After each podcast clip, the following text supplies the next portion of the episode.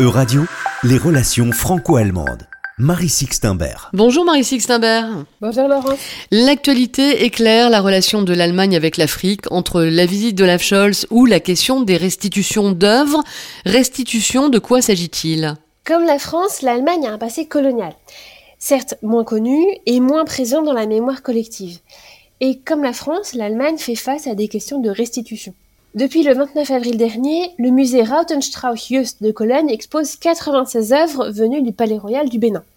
L'Allemagne en compte la deuxième collection au monde.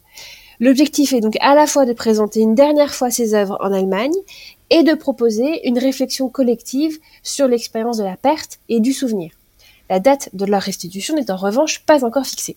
Mais ces œuvres pillées en 1897 l'ont été par des soldats britanniques.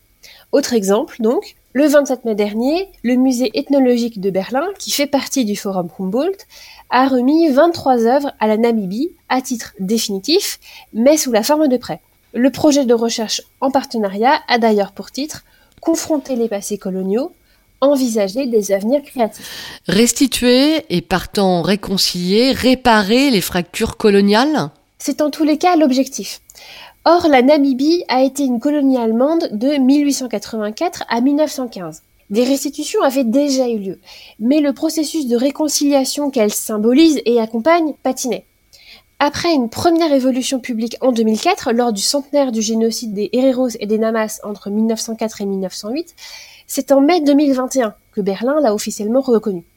L'Allemagne a alors également promis 1 milliard d'euros sur 30 ans en aide au développement reconnaissance du génocide et aide au développement, travail sur la provenance des œuvres d'art, manifeste une prise en compte nouvelle du passé colonial et la volonté de repenser les relations. Le passé colonial allemand est moins connu que celui euh, des, Français.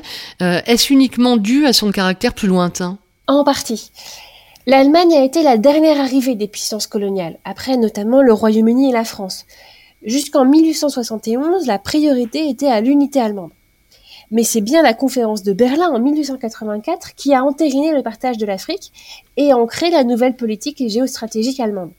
Avec le Togo, le Cameroun, Tanganyika, c'est la partie continentale de la Tanzanie, la Namibie, le Rwanda et le Burundi, sans oublier des colonies dans le Pacifique ou en Chine. Mais, mais ce passé colonial a été largement oublié. Et pourtant, paradoxalement, l'Allemagne est à bien des égards un modèle de travail mémoriel.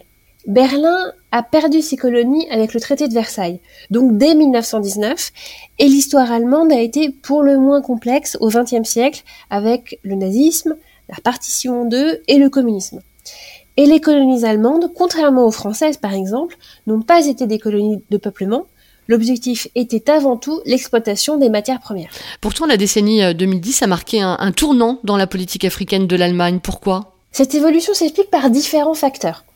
D'une part, le travail de l'histoire s'est élargi aux périodes pré-45, dans une phase par ailleurs de réappropriation de ce passé, celui de la République de Weimar ou de l'Empire allemand.